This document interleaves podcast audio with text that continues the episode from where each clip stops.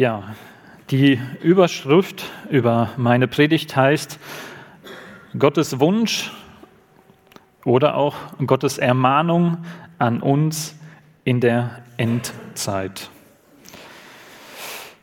Ich möchte lesen aus Maleachi 3, die Verse 22 bis 24. Das sind die letzten Verse des Alten Testaments. Und hier sagt Gott Folgendes. Gedenkt an das Gesetz meines Knechtes Moses, das ich ihm befohlen habe auf dem Berg Horeb für ganz Israel, an alle Gebote und Rechte. Siehe, ich will euch senden den Propheten Elia, ehe der große und schreckliche Tag des Herrn kommt. Der soll das Herz der Väter bekehren zu den Söhnen und das Herz der Söhne zu ihren Vätern, auf dass ich nicht komme und das Erdreich mit dem Bann schlage. Also Gott, er spricht hier direkt zum Volk Israel. Und wenn wir uns dieses Buch Malachi anschauen, ähm, es spielt in einer Zeit, wo das Volk Israel aus der babylonischen Gefangenschaft wieder zurückgekommen ist, wo Nehemia und äh, Esra äh, den Tempel in Jerusalem wieder aufgebaut haben. Sie haben Jerusalem wieder aufgebaut und das Volk, es lebt wieder in Jerusalem. Aber sie richten sich nicht nach dem, was Gott von ihnen möchte. Sie richten sich nicht nach den Geboten, die er ihnen gegeben hat. Und in diesem Buch geht es direkt in einen Dialog und Gott, er sagt in den ersten zwei Versen, ähm, dies ist die Last, die der Herr ankündigt für Israel durch Malachi. Ich habe euch lieb, spricht der Herr, ihr aber sprecht, woran sehen wir, dass du uns lieb hast? Ist nicht Esau Jakobs Bruder, spricht der Herr, und doch habe ich Jakob lieb.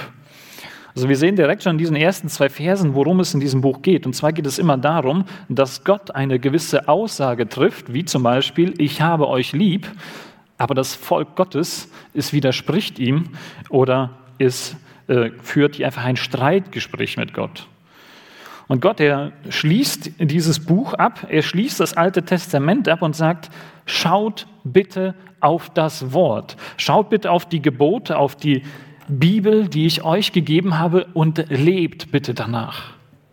Das ist sein erster Wunsch, einfach auch für diese Endzeit. Nun, klar, dieses Buch ist in erster Linie an Israel geschrieben. Und der Prophet Elia, so wie es hier geschrieben steht, er ist auch schon wieder gekommen. Ja, Elia ist nicht leibhaftig wieder auf die Erde gekommen, aber wenn wir Lukas 1, Vers 17 aufschlagen, dann sehen wir, dass dieses Wort von Malachi sich schon ähm, ja, erfüllt hat. Lukas 1, Vers 17, einfach nur, dass wir das ein bisschen auch einordnen können. Und hier steht Folgendes geschrieben. Hier geht es darum, dass Johannes der Täufer, er wird angekündigt seinem Vater, dem Zacharias, und ähm, hier steht folgendes, und er wird vor ihm hergehen im Geist und in der Kraft Elias, zu bekehren die Herzen der Väter zu den Kindern und die Ungehorsamen zu der Klugheit der Gerechten, zuzurichten dem Herrn ein Volk, das wohl vorbereitet ist. Also wir sehen Elia im Geiste also kam er durch Johannes des Täufers auf die Erde und er hat auch das erfüllt, was hier in Malachi am Ende beschrieben wird. Er war dafür da, Frieden zu bringen.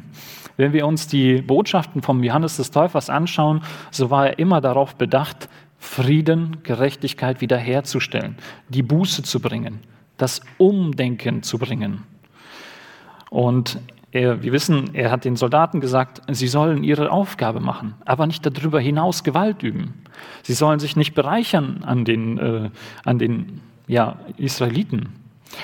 Er hat aber auch gesagt, ähm, dass man sich einfach in Frieden verhalten soll, dass die Zöllner nicht zu viel nehmen sollen, nur das, was auch wirklich dem Staat zusteht, zu nehmen als Zoll. Und da hat er einfach wieder das Ganze in ein richtiges Lot gebracht und hat gezeigt, ja, ihr habt gewisse Aufgaben. Ihr habt gewisse Denkweisen, ihr habt gewisse Dinge, die ihr vielleicht in eurem Leben habt, aber guckt, dass ihr die auch in Frieden anwendet. Nun, Jetzt könnte man sagen, warum lesen wir diesen Vers, warum reden wir über diese Verse, wenn sie doch gar nicht an uns gerichtet sind, sondern an das Volk Israel. Und ich glaube, hier ist aus Malachi 3, der Vers 6, einfach ein Schlüssel. Und zwar steht hier folgendes, ich, der Herr, wandle mich nicht, aber ihr habt nicht aufgehört, Jakobs Söhne zu sein. Gott, er ist der gleiche. Und er hat auch die gleichen Gedanken für uns wie für das Volk Israel. Gott, er wird auch wiederkommen. Wir stehen in dieser Adventszeit, kurz vor der Adventszeit, wo wir über die, äh, wo wir das Kommen des Sohnes nachdenken. Und wir befinden uns auch in einer Endzeit. Wir haben gerade äh, von Alvina Wahl diesen Beitrag gehört, dass Israel wieder entstanden ist, dass Israel sich sammelt in Israel, also die Juden sich sammeln in Israel und dass wir praktisch in diese Zeit hineinkommen, wo wir jederzeit bereit sein sollten, dass der Herr wiederkommt. Und Jesus, er hat auch in seiner Endzeitrede in Matthäus Kapitel 24 und 25 hat er mehrmals den Jüngern gesagt, wachet, seid bereit, passt auf, macht euch bereit für das Kommen des Herrn Jesus. Und deswegen ist es, denke ich, auch wichtig, dass wir uns diese Verse einfach mal anschauen und gucken, Gott, er sagt, er ändert sich nicht. Wir Menschen, wir ändern uns aber schon. Wir Menschen, wir sind die Söhne Jakobs. Jakob war ein Betrüger.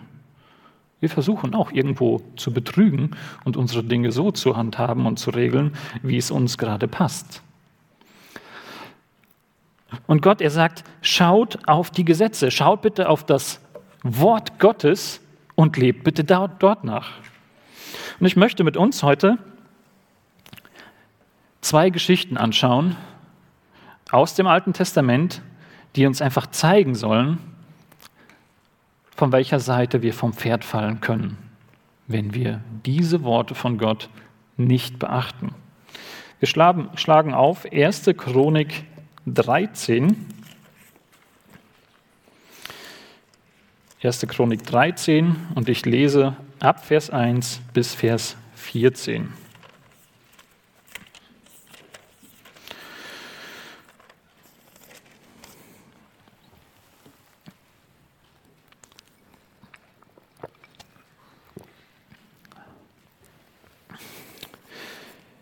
Und David hielt einen Rat mit den Hauptleuten über tausend und über hundert und mit allen Anführern und sprach zu der ganzen Gemeinde Israel, gefällt es euch und ist es dem Herrn, unserem Gott, angenehm, so lasset uns hinschicken zu unseren Brüdern in allen Landen Israels, dazu auch zu den Priestern und Leviten in ihren Wohnstätten, dass sie sich bei uns versammeln. Und lasst uns die Lade unseres Gottes wieder zu uns holen, denn zu Sauls Zeiten fragten wir nicht nach ihr.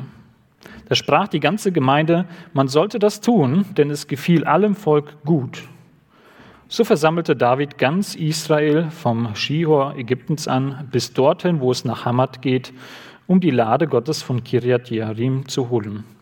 Und David zog hin mit dem ganzen Volk Israel nach Bala, das ist Kirjat Jearim, das in Juda liegt, um von da herauszubringen die Lade Gottes, des Herrn, der über den Cherubim thront, wo sein Name angerufen wird. Und sie ließen die Lade Gottes auf einen neuen Wagen aus dem Hause Abinadabs fahren. Usa aber und sein Bruder lenkten den Wagen. David aber und ganz Israel tanzte mit aller Macht vor Gott her, mit Liedern, mit Hafen, mit Psaltern, mit Pauken, mit Zimbeln und mit Trompeten. Als sie aber zur Tenne Kidons kamen, streckte Usa seine Hand aus, um die Lade zu halten, denn die Rinder, Rinder glitten aus. Da entbrannte der Grimm des Herrn über Usa und er schlug ihn, weil er seine Hand nach der Lade ausgestreckt hatte, so dass er dort starb vor Gott. Da ergrimmte David, dass der Herr den Usa so weggerissen und man nannte die Stätte Peres Usa bis auf diesen Tag. Und an jenem Tag fürchtete sich David vor Gott und sprach, wie darf ich da noch die Lade Gottes zu mir bringen? Darum ließ er die Lade Gottes nicht zu sich bringen in die Stadt Davids, sondern ließ sie hinbringen ins Haus Obed Edoms, des Gatitas. So blieb die Lade Gottes bei Obed-Edom in seinem Haus drei Monate und der Herr segnete das Haus Obed-Edoms und alles, was er hatte. Bis hierhin erstmal. Also wir sehen, David, er versammelt das Volk und David, er hat ein sehr gutes Anliegen. Er möchte die Bundeslade nach Jerusalem bringen. Er möchte die Bundeslade in das Zentrum bringen. Er möchte Gott zum Mittelpunkt machen für das ganze Volk Israel. Er möchte, dass man nach Jerusalem kommt und dass die Lade dort ist und dass Gott auch seinen Mittelpunkt mitten in Jerusalem hat. Dort, wo der Zentrum von Israel ist. Das ist ein super Gedanke. Und er denkt, wie ist es am besten? Wie kann ich es am besten machen? Und das, was ihnen, denke ich mal, am sinnvollsten, am besten erscheint, das machen sie auch. Sie nehmen sich einen neuen Wagen, sie packen die Bundeslade auf diesen Wagen und sie fahren los. Wir sehen sogar, dass sie musikalisch das Ganze begleiten und dass sie sich freuen und dass sie dem Herrn Ehre bringen wollen mit diesem Zug. Aber es kommt eine Situation, und zwar die Kühe, die Rinder, die diesen Wagen ziehen, sie erschrecken sich, sie fangen an zu laufen und der Wagen droht, äh, die Bundeslade droht von dem Wagen zu fallen. Und ein Mann steht dort neben und er hält diese Lade fest. Also er macht ja eigentlich nichts Verkehrtes. Er möchte, dass die Bundeslade, was ein, ein Heiligtum bei den Juden ist, nicht kaputt geht. Aber Gott, er bestraft ihn dafür. Nun, 1. Chronik 15. Wir lesen von 1 bis 15. Und David baute sich Häuser in der Stadt Davids und bereitete der Lade Gottes eine Stätte und richtete ein Zelt für sie auf.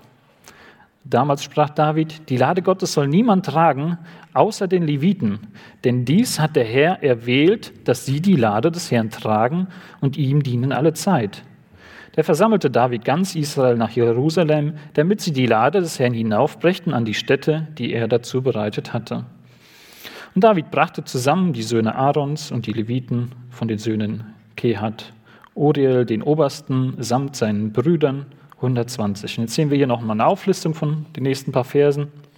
Ich lese ab Vers 11 weiter.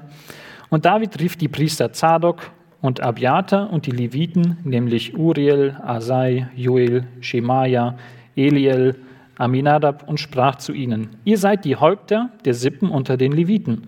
So heiligt nun euch und eure Brüder, dass ihr die Lade des Herrn, des Gottes Israels, heraufbringt an dem Ort, den ich ihr bereitet habe. Denn das erste Mal, als ihr nicht da wart, machte der Herr, unser Gott, einen Riss unter uns, weil wir ihn nicht befragt hatten, wie sich's gebührt. So heiligten sich die Priester und Leviten, damit sie die Lade des Herrn, des Gottes Israels, heraufbrächten. Und die Leviten trugen die Lade Gottes auf ihren Schultern und mit den Stangen, wie Mose geboten hatte, nach dem Wort des Herrn. Also wir sehen, David, er startet einen zweiten Versuch, aber diesmal geht er erstmal ins Gebet. Er schaut erstmal, was ist denn der Wunsch Gottes? Er schaut in das Wort Gottes und er sieht, dass es klare Anweisungen gibt, wie sie sich verhalten sollen und wie diese Bundeslade getragen und transportiert werden soll. Wisst ihr, Wir können viele Dinge mit unserem Denken, mit unserem Verstand anschauen und sagen, okay, ich finde das überhaupt nicht schlimm, wenn ich das so mache und ich sehe da überhaupt nicht Verwerfliches dran und wir handeln danach. Vielleicht einfach mal ein kleines Beispiel. Ich kann sagen, ich schreibe mir Jesus Christus als Tattoo auf meine Hand, um einfach damit den Namen Jesus groß zu machen. Und ich denke, das ist gut und es ist richtig und ich mache das jetzt einfach, weil ich sehe da nichts Verwerfliches dran.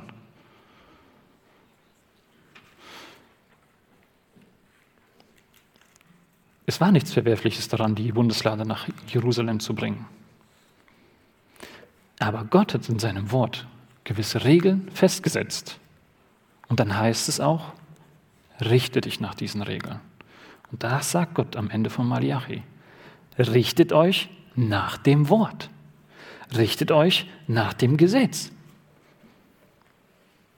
Und Gott hat auch im Malachi gesagt, ich wandle mich nicht. Ich bin der gleiche.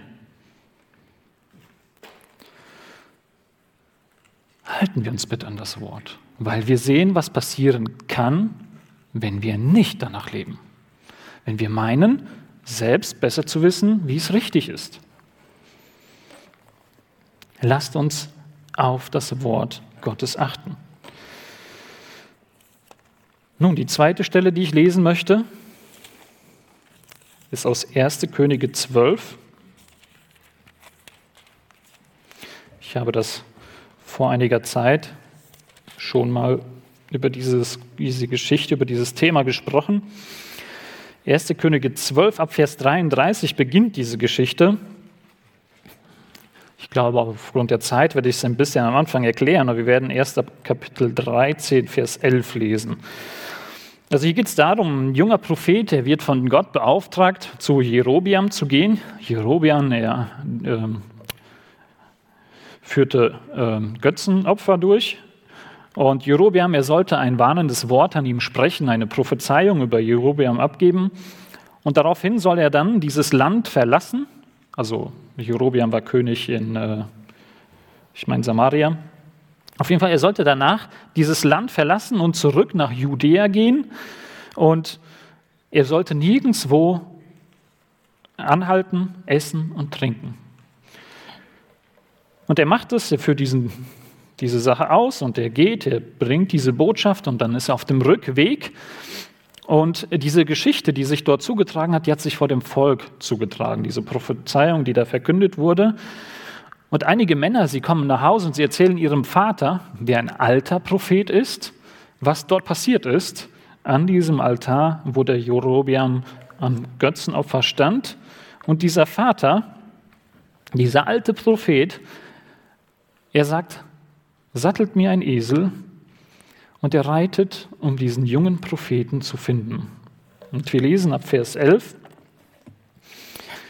1. Ähm, Könige 13 ab Vers 11. Es wohnte aber ein alter Prophet in Bethel, zu dem kamen seine Söhne und erzählten ihm alles, was dem Mann Gottes getan, äh, was der Mann Gottes getan hatte an diesem Tag in Bethel. Und ihr Vater sprach zu ihnen, wo ist der Weg, den er gezogen ist? Und seine Söhne zeigten ihm den Weg, den der Mann Gottes gezogen war, der von Juda gekommen war. Er aber sprach zu seinen Söhnen, sattelt mir den Esel. Und als sie ihm den Esel gesattelt hatten, ritt er auf ihm und zog dem Mann Gottes nach und fand ihn unter einer Eiche sitzen und sprach zu ihm, Bist du der Mann Gottes, der von Juda gekommen ist? Und der junge Mann sprach, Ja. Er sprach zu ihm, komm mit mir heim und iss Brot mit mir. Er aber sprach, ich kann nicht mit dir umkehren und mit dir kommen, ich will auch nicht Brot essen, noch Wasser trinken mit dir an diesem Ort. Denn es ist zu mir geredet worden durch das Wort des Herrn, du sollst dort weder Brot essen noch Wasser trinken. Du sollst nicht den Weg zurückgehen, den du gekommen bist. Er sprach zu ihm, ich bin auch ein Prophet wie du, und ein Engel hat zu mir geredet auf das Wort des Herrn hin, führe ihn wieder mit dir heim, dass er Brot esse und Wasser trinke. Er belog ihn aber. Und er führte ihn wieder zurück, dass er Brot aß und Wasser trank in seinem Haus. Und als sie zu Tisch saßen, kam das Wort des Herrn zum Propheten, der ihn zurückgeführt hatte. Und er rief dem Mann Gottes zu, der von Juda gekommen war, so spricht der Herr, weil du dem Mund des Herrn ungehorsam gewesen bist und nicht gehalten hast das Gebot, das dir der Herr, dein Gott, geboten hat, und umgekehrt bist, Brot gegessen hast und Wasser getrunken an dem Ort, von dem er dir sagte, du sollst weder Brot essen noch Wasser trinken, so soll dein Leichnam nicht in deine Väter Grab kommen. Bis hierhin erstmal. Also wir sehen hier, jetzt eine andere Situation. Dort ist ein Prophet, der kriegt den Auftrag von Gott, nicht anzuhalten, nachdem er seinen Dienst ausgerichtet hat, und er soll dieses Land verlassen. Und ein anderer Mann kommt zu ihm, ein alter Prophet, und er sagt ihm, Er belügt ihn und er sagt, er soll zu ihm kommen. Gott hat ihm gesagt, er soll zu ihm kommen. Das ist das, was Gott ihm aufgetan hat. Komm zu mir nach Hause und dann isst du bei mir und trinkst du bei mir. Und durch diesen alten Mann lässt Gott diesem jungen Propheten ausrichten, weil du nicht auf mein Wort geachtet hast, weil du nicht auf das geachtet hast, was ich dir gesagt habe. Deswegen wird dein Leichnam nicht in das Grab der Väter kommen. Gott, er bestraft diesen jungen Mann. Warum? Weil er von einem Alten belogen wurde. Weil ein Alter ihm irgendwas anderes gesagt hat. Weil ein anderer Gott Worte in den Mund gelegt hat, die Gott nicht gesagt hat. Und deswegen ist es wichtig, dass ein jeder von uns schaut, was sagt Gott dir? Wonach sollst du leben? Wonach sollst du handeln? Klar, du kannst gar nicht auf das Wort achten und Dinge tun, die du für richtig hältst. Du kannst bestraft werden. Du kannst Dinge tun, die dir andere sagen, weil sie meinen, das hat Gott gesagt. So hat das Gott gemeint und so möchte Gott, dass du es tust. Und du wirst bestraft werden. Und da ist Gott konsequent. Er hat sein Wort gegeben und nach diesem Wort wird er uns richten. Das können wir uns am Ende nicht aussuchen. Wir können nicht am Ende sagen, Gott, ich habe das doch eigentlich alles super geplant und gut gemeint. Wir haben einen neuen Wagen für dich besorgt. Und äh, dass du in einem schönen, schicken Wagen einfach nach Jerusalem gebracht wirst. Nein, das wollte Gott nicht. Gott hat ein Wort uns gegeben, er hat sein Wort uns gegeben und er sagt, bitte richtet euch danach. Lasst uns das auch bitte tun. Nun, das sind nicht die letzten Worte, mit denen das Alte Testament endet, sondern es endet damit, dass Gott sagt, er schickt Elia und er soll den Vater und den Sohn wieder vereinen. Wisst ihr, in der heutigen Zeit haben wir ein großes Problem. Diese Generationen, sie streiten irgendwo miteinander. Das ist auch bei uns so. Wir können es totschweigen, wenn wir wollen, aber dadurch wird kein Frieden entstehen. Dadurch entsteht immer nur Spaltung, Streit und so weiter. Das Problem ist, die junge Generation,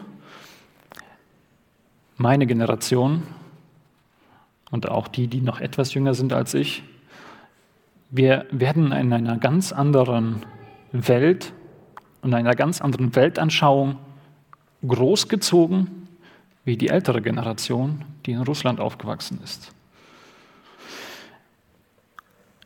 Aber auch in Deutschland. Früher hat man sehr viel anti-autoritär erzogen. Man hat gesagt, das, was der Vater gesagt hat, das, was äh, die Kirche gesagt hat, das ist Gesetz. Und danach lebst du und danach nichts anderem. Und der junge Generation wird gesagt, du musst dich selbst entfalten. Und die erste Frage der Bibel, wer weiß, was die erste Frage der Bibel ist? Die ist heute präsenter denn je. Die erste Frage war, sollte Gott gesagt haben? Sollte Gott gesagt haben, du darfst kein Alkohol trinken, sage ich jetzt einfach mal. Sollte Gott das gesagt haben? Sollte Gott das gesagt haben? Und das ist, was uns jüngere Generation sehr beschäftigt. Wir haben nicht dieses, das ist gesagt worden, danach lebst du, sondern wir hinterfragen alles. Wir hinterfragen alles und wir wollen verstehen, warum ist das so und warum ist das so? Und Gott sagt, schaut in das Wort, schaut in das Wort und guckt, was ich euch gesagt habe. Nicht, was irgendjemand gesagt hat und auch nicht, was du meinst, sondern was ich gesagt habe. Und danach lebt bitte. Und der Teufel, der ist damals als brüllender Löwe rumgegangen und hat gesagt, wer von Gott spricht, kommt ins Gefängnis. Wer von Gott spricht, kommt ins Arbeitslager. Heute kommt er und sagt, sollte Gott gesagt haben, du darfst dies und jenes nicht machen? Sollte er das gesagt haben? Bist du dir da sicher? Und die Reaktionen, die können auf der einen Seite sein, wie im Garten Eden bei Eva. Und wir sagen, naja, sieht doch gut aus, so ein Tattoo auf der Hand mit Jesus drauf. Mach ich doch einfach mal. Nicht gucken, was hat Gott gesagt. Auf der anderen Seite könnte Adam, aber auch der Adam sagen, nein, Gott hat gesagt, wir dürfen von keinem Baum im Garten essen. Von gar keinem Baum sollen wir essen. Hat Gott das gesagt? Nein. Gott hat gesagt, ihr dürft von allen essen, nur von diesen nicht. Aber wir stellen am besten ein Verbot auf für alle Bäume, weil dann passiert ja auch nichts. Das sind die zwei Seiten, von denen wir einfach vom Pferd fallen können. Und das sind zwei Dinge, die einfach auch für, für Konfliktpotenzial innerhalb unserer Familien sorgen, innerhalb der Gemeinde sorgen. Einfach weil wir viele verschiedene Dinge anderes verstehen, weil wir auch in den Denkweisen anderes rangehen. Ganz kleines Beispiel, ich denke mal auch ein ganz verständliches Beispiel, das habe ich hin wieder auf der Arbeit. Wenn ich einen Lkw-Fahrer habe, der aus russischsprachigem Raum kommt und er nimmt Retoure bei uns mit, dann zählen wir gemeinsam, wie viele leere Rollis nimmt er zurück, wie viele IFCO-Kisten nimmt er zurück. Und dann sage ich ihm auf Deutsch die Zahl, die er eintragen muss. Und wenn ich ihm sage 21, dann merke ich immer, wie sie zögern, weil sie zuerst die 1 drücken wollen und dann die 2 in ihrem Gerät. Das hat einfach den Hintergrund, im Russischen, korrigiert mich, wenn ich das falsch sage, wird die vordere Zahl immer zuerst genannt. Ist das richtig? Ja. Und danach kommt die zweite Zahl. Und im Deutschen ist es andersrum. Und das sind einfach verschiedene Denkweisen, die wir haben. Wir kommen aus unterschiedlichen Richtungen einfach auch zu einem Ergebnis. Und dieses unterschiedliche Denken in vielen anderen Aspekten sorgt einfach dafür, dass einfach Konflikt entsteht, dass Streit entsteht. Und deswegen ist es wichtig, dass wir auf das schauen, was Gott uns gegeben hat. Dass wir uns nach dem richten, der nicht kulturell bedingt da ist, der sich nicht wandelt, der nicht schaut, wie denke ich, ist es jetzt richtig, sondern der einfach fest einmal sein Wort gegeben hat, der sich da fest einmal äh, das Ganze festgelegt hat und gesagt hat, danach sollt ihr leben. Und dann lasst uns das auch tun. Offenbarung 22, die Verse 18 bis 21. So schließt das Neue Testament ab. Schauen wir mal rein. Offenbarung 22 ab Vers 18. Ich bezeuge allen, die da hören, die Worte der Weissagung in diesem Buch. Wenn ihnen jemand etwas hinzufügt, so wird Gott ihm die Plage zufügen, die in diesem Buch geschrieben stehen. Und wenn jemand etwas wegnimmt von dem Worte des Buches dieser Weissagung, so wird Gott ihm seinen Anteil wegnehmen am Baum des Lebens und an der heiligen Stadt, von denen in diesem Buch geschrieben steht.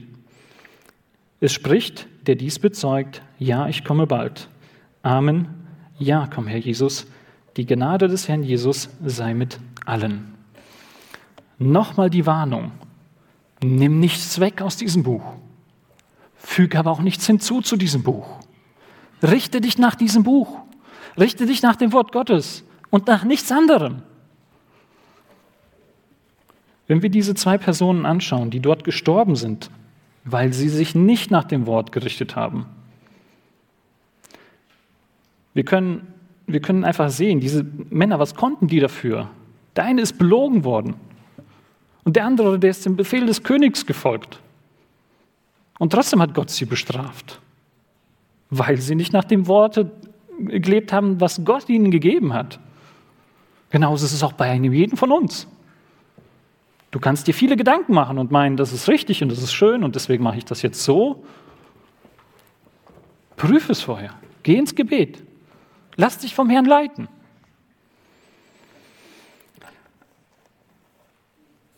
Nun, was können wir tun, um diesen Konfliktpotenzial, die Spannung zu nehmen. Und da finde ich, hat Paulus uns ein gutes Abschlusswort gegeben in Philippa. In Philippa 1, die Verse 3 bis 11, die möchte ich mit uns lesen und die möchte ich einfach auch zur Überleitung zum Gebet nehmen.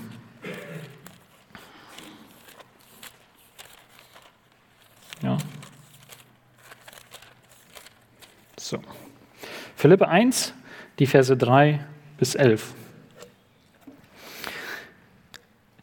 Ich danke meinem Gott, so oft ich eurer gedenke. Was ich alle Zeit tue in allen meinen Gebeten für euch alle, und ich tue das Gebet mit Freuden. Für eure Gemeinschaft am Evangelium und vom ersten Tag an bis heute. Und ich bin darin guter Zuversicht, dass der in euch angefangen hat, das gute Werk, der wird es auch vollenden, bis an den Tag Christi Jesu.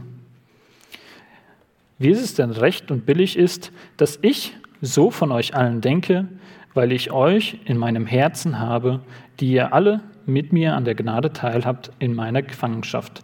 Und wenn ich das Evangelium verteidige und bekräftige. Denn Gott ist mein Zeuge, wie mich nach euch allen verlangt von Herzensgrund in Christus Jesus. Und ich bete darum, dass eure Liebe immer noch reicher werde an Erkenntnis und aller Erfahrung, so dass ihr prüfen könnt, was das Beste sei, damit ihr lauter und unanstößiger seid für den Tag Christi, erfüllt mit Furcht der Gerechtig mit Frucht der Gerechtigkeit durch Jesus Christus zur Ehre und zum Lobe Gottes. Also Paulus, er spricht davon, dass er sich freut, dass er die Gemeinde hat. Er spricht davon, dass er froh ist über diese Gemeinde in Philippi. Und auch wir dürfen froh und dankbar sein, dass wir einander haben. Und auch wir dürfen dem Herrn dafür danken, dass wir in seiner Gnade gerettet sein dürfen und dass er für unsere Schuld gestorben ist. Und Paulus, er schreibt im Vers 8, dass er ein herzliches Verlangen hat nach dieser Gemeinde. Und wo kommt es her? Der Herzensgrund ist Jesus Christus. Die Liebe, die er in sich hat, sie kommt von Jesus Christus. Ja, Vadim hat schon gesagt vorhin. Schon wieder die Liebe. Immer wird über die Liebe gesprochen. Ja, die Liebe Jesu Christi, sie ist der Schlüssel. Sie ist das, was uns vereint. Und der Vers 9, das ist das, was ich uns mitgeben möchte.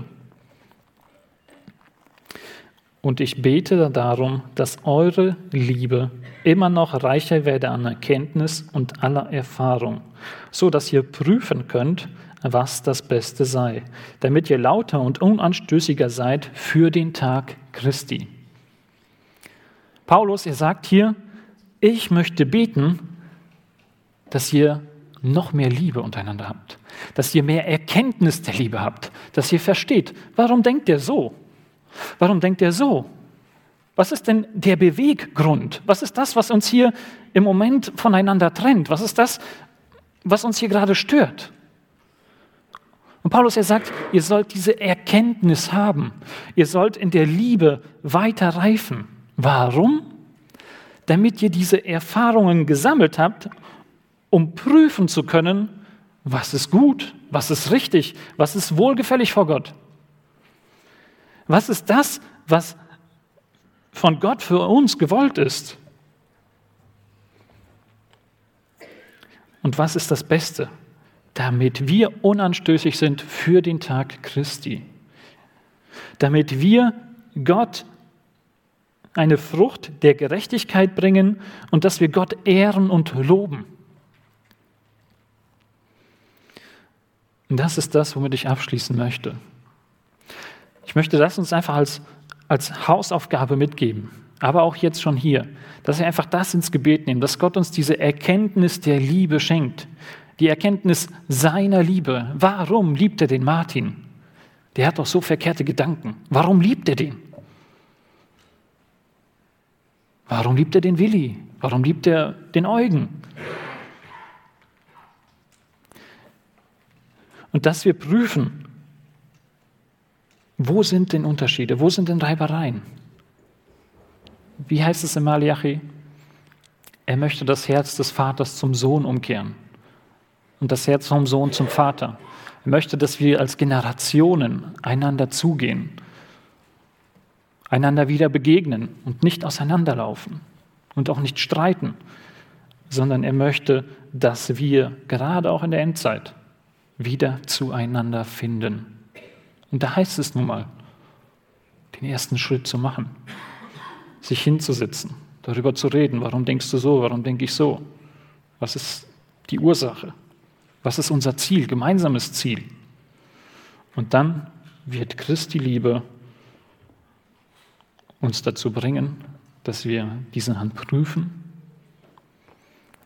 dass wir die Sachen, wenn wir sie geprüft haben, für das Beste empfinden. Und dann wird Gottes Geist uns auch leiten und wir können Frucht bringen für ihn. Wir können Jesus Christus die Ehre bringen. Und wir sind dann nicht anstößig für den Tag des Herrn.